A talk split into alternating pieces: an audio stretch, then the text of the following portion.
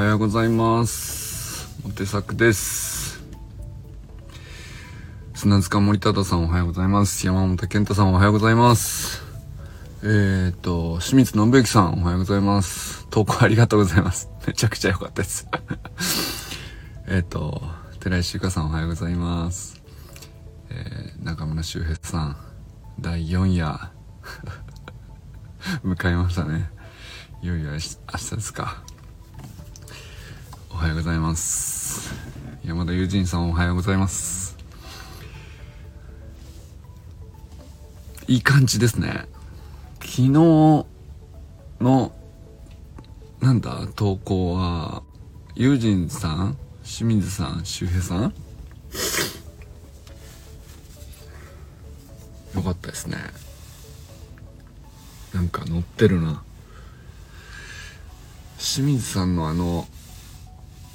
船内の動画はめちゃくちゃ貴重ですよね。あの僕も結構あの研究船の船内ってたくさん撮って YouTube に上げてるんですけど。特にね何だろう見られる人がいるわけじゃないんですけどあの僕は僕自身その研究者だからたまたま乗れるんだけど数年に1回しか見れないのでなんだろうな。自分のために撮ってる感じですね。なんか見た瞬間感動する場所もあるしすげえなっていうハードウェアとしてかっこいいなみたいなのもあるし、えー、そうじゃないところも意外と映ってたのをちゃちゃんと残しておくっていうのが僕はねあの船内の映像って大事かなとは思ってますね。まあ、ただ確かにそのクローズドな場所じゃないとあの出しにくいものでもあるかもしれないですね。なんかあのそれこそ僕の研究所の船とかは概要に出たりするとテロ対策とかもあるのであのここは映しちゃダメだよみたいなのは結構厳格だったりしますね。うんと、まあなんか場所っていうよりは、えっ、と、夜間ここを閉じますとか、そうですね。人がいない時にはここの通路を塞いで安全を確保しますっていう。外部からの侵入できないようにしますっていう。まあそういうルールがあるんですけど、まあ、そのルールが、あの、公にはならないようにしないといけないとか。まあなんかそういう感じですね。機器で映しちゃいけないとかは多分ないですね、あんまり。僕のところは。結構、その、散々いろんな船映してきて YouTube に上げてきましたけど、映ってないのはそういうところですね。でもそれ以外のところは割とほぼフルフルで出してきたかなあのジャムステックだけじゃなくて例えば三重大学とか長崎大学とかなんか漁船系の水産学部とかは漁船だったりするのでなんだろうねその同じ船でもやっぱり車種みたいなのがあるんですよ。で船の構造として、まあ、当然エンジンがあって船の基本としてなきゃいけないものは全部まあどの船でも揃っているんだけどその船の目的があの構造に現れるというかそれはねなんかその車みたいに量産型じゃない分だけよりなんていうのカスタマイズ性が強くてあのそれこそ周平さんのなんかビップカーの話じゃないですけどそれがねあの記録に残しておいて見れば後で理解少しずつ理解できるみたいな。パッと見てすぐ分かるほど僕は知見ないんですよその船に関してはね。でもまあまあなんていうかあの取っておく価値があるんだと思いますね。であとその長年自分でも気づかなかったけどこれってこういうためにやるんだみたいな構造物ってのがとか、あとは、あのそうですね。結構継ぎはぎも多いですね。その歴史上もともとこういう目的で作られた船なんだけど、えー、徐々に世世の中の要請によって、えー、これが求められるようになってそのためにこのデッキを後から付け加えたことによって、えー、まあその新しい機能は加わったんだけど船全体のバランスが崩れて めちゃくちゃ酔いやすくなったとか。あれはたまらなかったななんかな。僕まあ船船はあんまり強くないんで、えー、ねまあ結構すぐ酔っちゃうんですけどいろんな揺れ方があってその研究船ってバランスが あの構造物がいろいろ重いものがあちこちついてるから揺れ方がおかしかったりするんですけどそれでねなんかもうまこう選手があってこうまっすぐあるとするとこの重心の軸がこう斜めにずれててまっすぐ進んでるのにこう斜めによじれながらこう揺れるっていう。そのとかあとはそうですね。面白いですよね。やっぱ船は面白いですよ。まあのパッと見地味なのかもしれないですけど奥深いですよね。あとはうんとまあうちの研究所で持ってる観測未来っていう結構でかい8000トンぐらいあるめちゃくちゃでかいまあほぼ世界最大クラスの、うん、環境観測船だと思うんですけどその気象レーダーから、まあ、海洋観測測器からフル装備っていう観測船ですね。で北極にも行けるし熱帯にも行けるみたいなその、まあ、フルスペックに近いですね。そういう観測船があるんですけどそれもともと何だったかっていうとあの青森の陸奥にあの基地港基地の港があるんですよ。なんでこんな遠いところにもう港に行って船に乗るだけで丸一日かかるっていう。なんでこんなところにっていう。わけわかんないなと思ってたんですけど。そのジャムセクも横須賀に研究所があって横須賀にも港があるからそこに来てくれりゃいいのにと思うんですけど陸奥に行かないと乗れないっていうね。なんすかこれはとずっと思ってたんですけど。その船ももともと陸奥になきゃいけないものだったんです。で何かって言ったら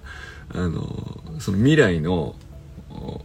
150メートルぐらいの船体があるんですけど前半分がえっと前半分だったかな？後ろ半分だったかな？前半分がですね、えー、かつて開発されていた原子力船なんですよ。原子力のエンジンで、えー、動き回れるという陸奥というですねあのー、日本がある時代に開発していた船がありましてまあ国策ですよね。でそれがあのー、まあその原子炉を船に積むということに対してまあ、厳しい時代背景になりあの要するに開発半ばで、えー、プロジェクトとして強制終了になり、えー、原子量を外して船体だけ残してこれどうしようかってなったところで、えっ、ー、と原子外し後ろのエンジン部分も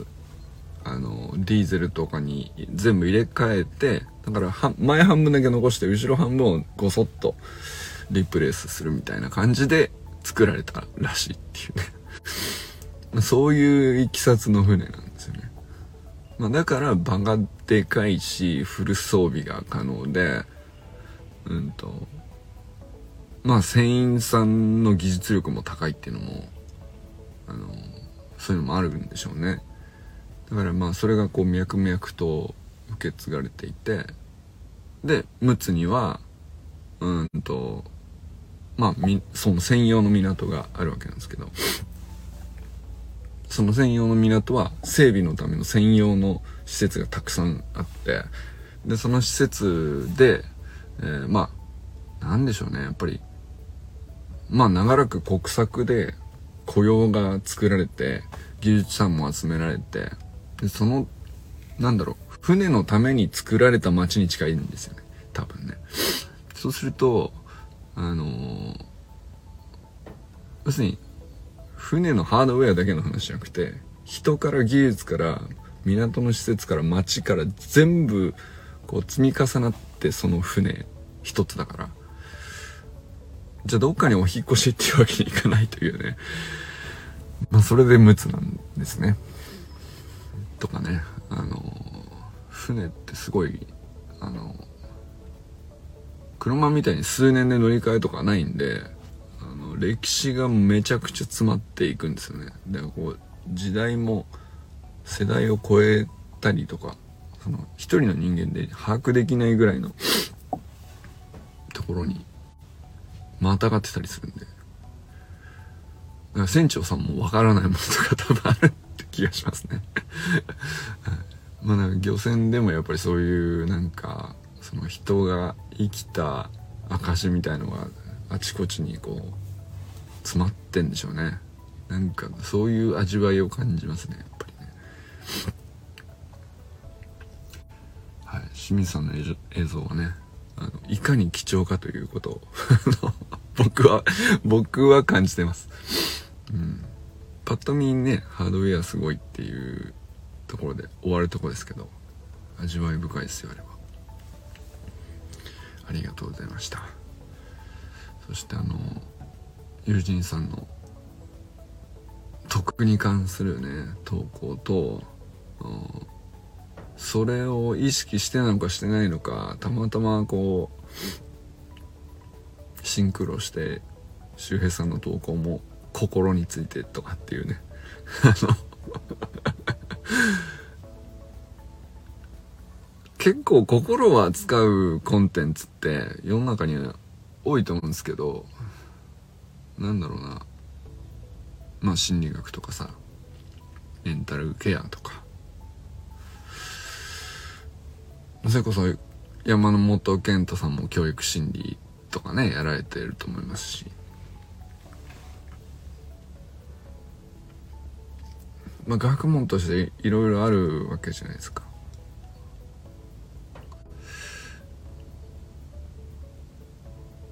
でもなんかテキストで解決できないから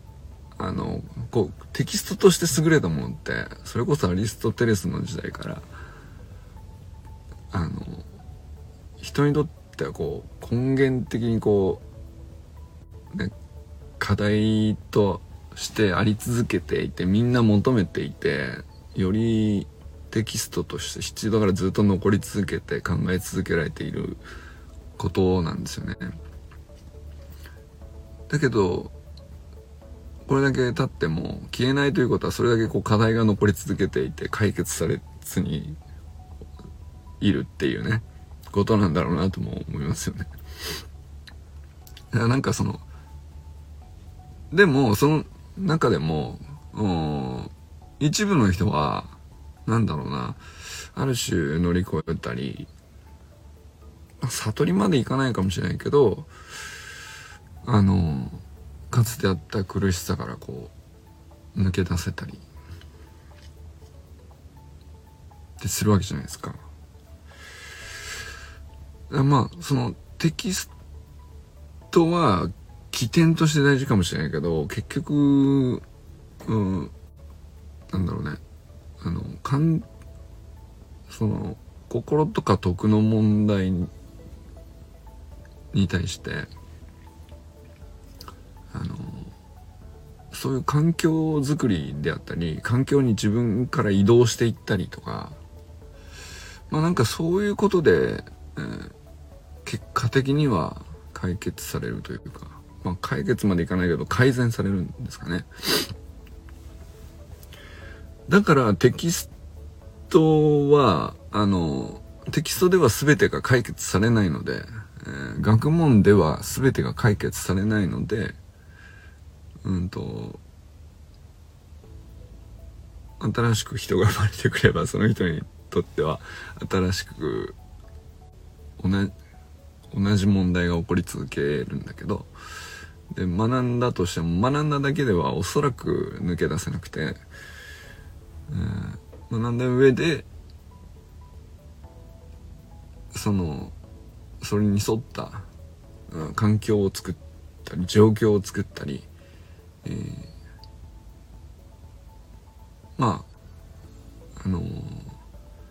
そういうことをしていくのが結果的にねなんか必要なのかなっていうのは思いましたね。読んでて。なんていうかあれも本当得の話とかノウハウじゃないんですよね。その身につけ方はよくわからないと。でも身につけている人だなって感じる人は明らかにいらっしゃったりするんですよね。でもいるってことは何らかこうあるんでしょうけど。方法論みたいな。方法もねなんかそのノウハウになるような部分まあテクニカルな部分。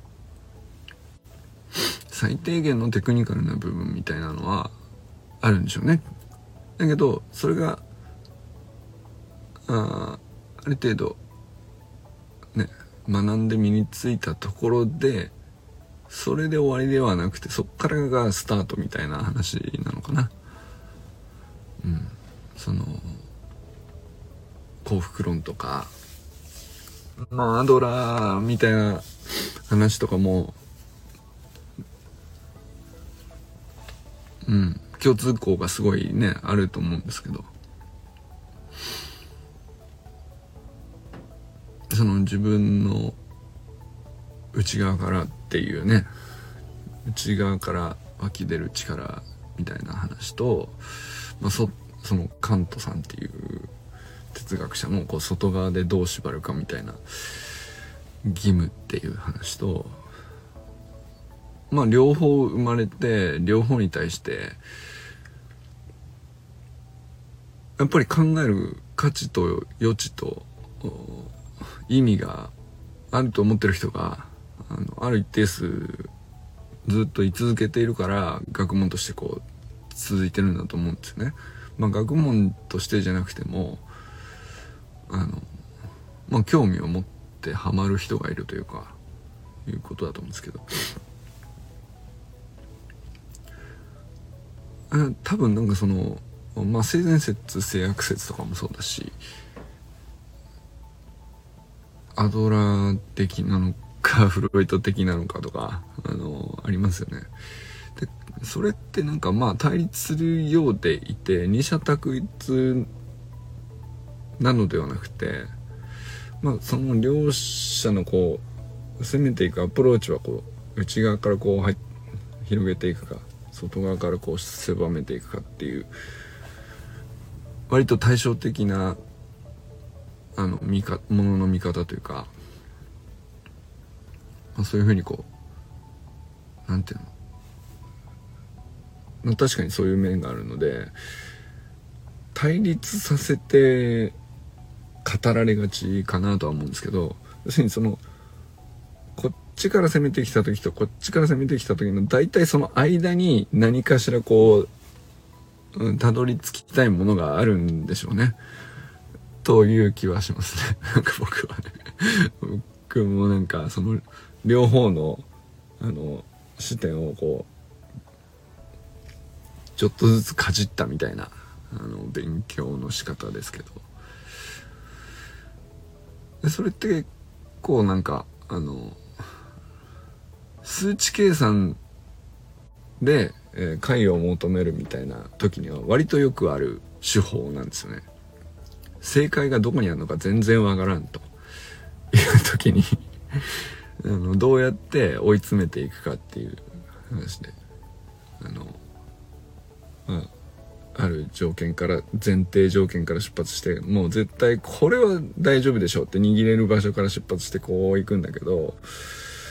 その大丈夫でし章から出発してこう積み上げていく場合とあの絶対こうなってほしいっていうまあ理想ですよね。あの完全体を仮定してそこからこう削っていくみたいな。そのそういう感じですね。そうするとその真ん中にその現実的な最適解みたいなやつを求めるみたいな。それが最適なのかどうかは分かんないけどまあ落としどころとしてはこれじゃないっていう決め方というか。数値計算ではなんか割とそういう考え方がよく使われてるなという気がしますね。それがねなんか心理学とか徳とか倫理とかあのそういうのに当てはまるのかは分かんないけどちょっとなんか類似性を感じたりはします僕はね。そうですねなんかその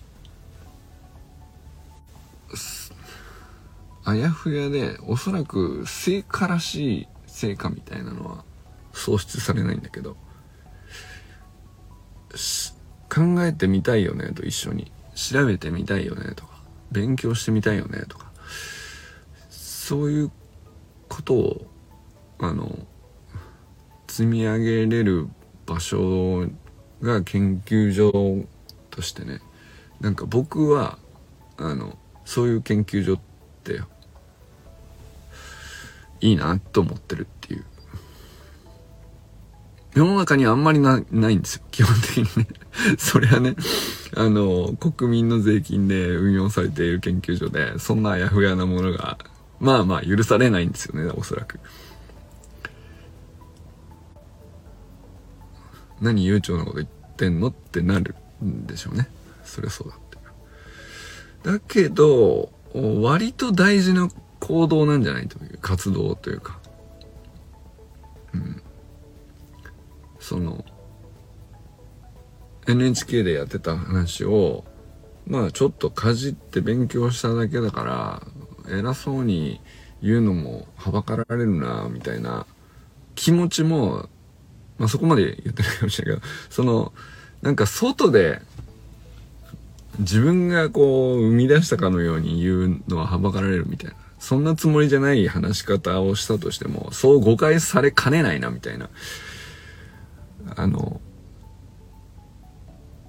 思うとまあなかなか発信がこう思い切って思っている解釈を思っている通りにまっすぐ言えないみたいなのはあると思うんですけど。まあねクローズドだからあの僕の解釈ではこうですっていうことを思い切って言えるっていうか、ま、それは相手に対する聞いてくれる側に対する信頼度の違いだと思うんですけど、うんまあ、聞いてくださってる人があくまで顔が見えてて、うんと、あそういうことを勉強されたんですねっていう。でその勉強された上で、えー、ユージンさんのこれまでの47、8年の経緯というかご経験と考え方をミックスするとそういう風に見える世界が見えるようになるんだっていうこと自体に僕ら興味持ってるからそれはなんかこうまっすぐ聞けますよね。で、まっすぐ喋れるんじゃないかなとも思うんですよね。ユニンさんとしても。あの、なんていうか、まっすぐドンと喋っても、誰も偉そうだと思わないでしょうし、で、ユニンさんも、その、偉そうに思われてないかなとかっていうことを気にせず喋れると思うんですよ。自分の今の理解ではこうですっていう話を気にせず喋れると。その状況で生み出される言葉ってめちゃくちゃ僕は価値が高いと思ってて、あの、なかなかだから世に出てこないじゃないですかでだからあの本当はみんなそういうななんていうかあのそういう言葉をお互い聞きたいんだと思うんですよね。でも世の中に出ているものはすごく権威のある人がすっきりした理路整然とした正解に近いかのようなまうん。まできるだけ突っ込まれないようになっている情報とであったりノウハウであったり、テキストですよね。それこそ NHK っていうブランドが監されていてみんなその信頼のある人たちが監修していたりとかしてで、まあ、専門家とかがそのアリストテレスの倫理学に詳しい方々があのちゃんと監修に入っていたりとかおそらくするわけじゃないですか。でまあそうそういうものっていうのは世の中に出ていてで一方ではこう現実のこう日常生活を生きていて、えーまあなんていうかこうつまらない悩みからあの少しこう高度なあの問題複雑な社会問題にこうちょっとぶち当たってしまったりとかまあ小さなコミュニティの中でのちょっとしたあトラブルだったり心のざわつきだったりえコミュニケーション不全だったりまあいろいろありますよね。その大小いろいろ多種多様に心の問題というか徳に関わる話が現実にはあってでそのこう何て言うのかな賠償とまでは言わないんだけど卑近でこうでも現実こうじゃんっていうさ話がこうたくさんあってその、それとその ブランド化された綺麗なコンテンツの間に、こう、結構なまだ距離を感じるんですよ、僕はね。で、その、ブランドじゃない、その専門家でもない、だけどある程度その、自分の人生でこう悩んだり苦しんだりとか、あの、ぶつかったり、へこんだりとかっていうことをやった人が、これ、このちゃんとしたものを学んで、今んとここんな感じで捉えてますみたいな生の声ってもうちょいそのこう真ん中あたりに来ると思うんですよ。で、俺、ここが抜けてると思う、その真ん中あたりのやつが。で、これが僕はその一番今んとこ希少価値が高くて知りたいっていう。勉強しようと思ってもべき、なんていうの、聞けないっていうか、誰も言わないんでその、このレベルの不完全さではあんまりその表に堂々と言うとなんかいろいろ言われそうだしってなるっていうねそういうレベルのものっていうのはでも本当は僕はそれが一番あの現実の卑近の様々なこうことに対しては次のちょっとした上のステップになっているから一番僕は価値があって必要なんじゃないかなっていう気がするんですよね。うん、まあだから単純まあ何が言いたいかというとユーリンさんの話が楽しみっていうことがただただ言いっていうことをあの割とくどくど話してるっていう 話なんですけどあの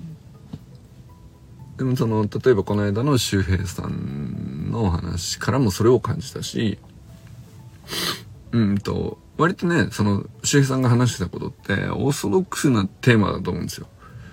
で、その他で言われてないかって言ったらそうでもないんでしょうけど、でも周平さんがそれを喋ったっていうことは価値があるし、うん、興味深くて僕は新鮮に感じたし、あの、なんていうのかな、深いとか言わなくてもいいと思うんですよ。深いとか浅いとか言わなくてもいいと思ってて、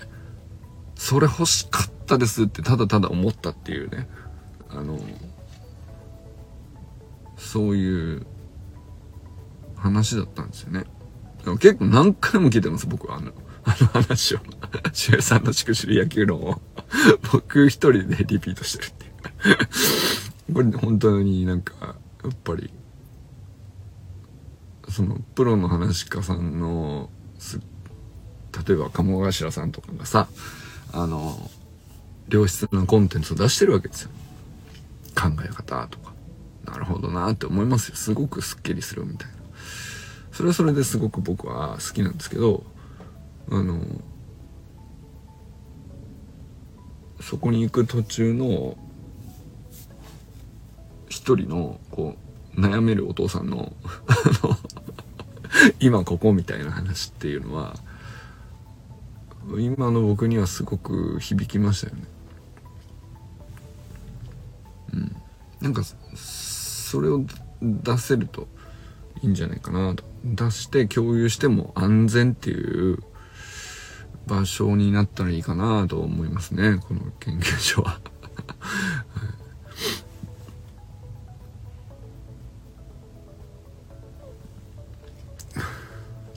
はい。ということで、今日はね、結構もう、話しましたが、結構ね、喋り出すと、なんだかんだ言って30分くらいかかってしまいます。はい。でも、今日も寒いですけど、楽しい一日にしていきましょう。それでは。